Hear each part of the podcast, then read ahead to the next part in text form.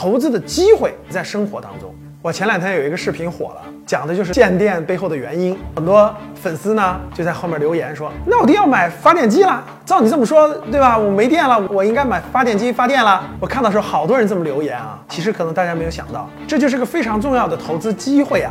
就在我发视频的这几天，就在全国多个省份限电的这过程中，大家去看一看。你只要在百度里搜一下柴油发电机都是哪些公司生产的，龙头公司有哪些，你就搜出来了。然后大家再看一下我给大家的截图，已经连续三天涨停了。所以投资的敏感性就在生活当中，投资的机会也在生活当中。你听懂了吗？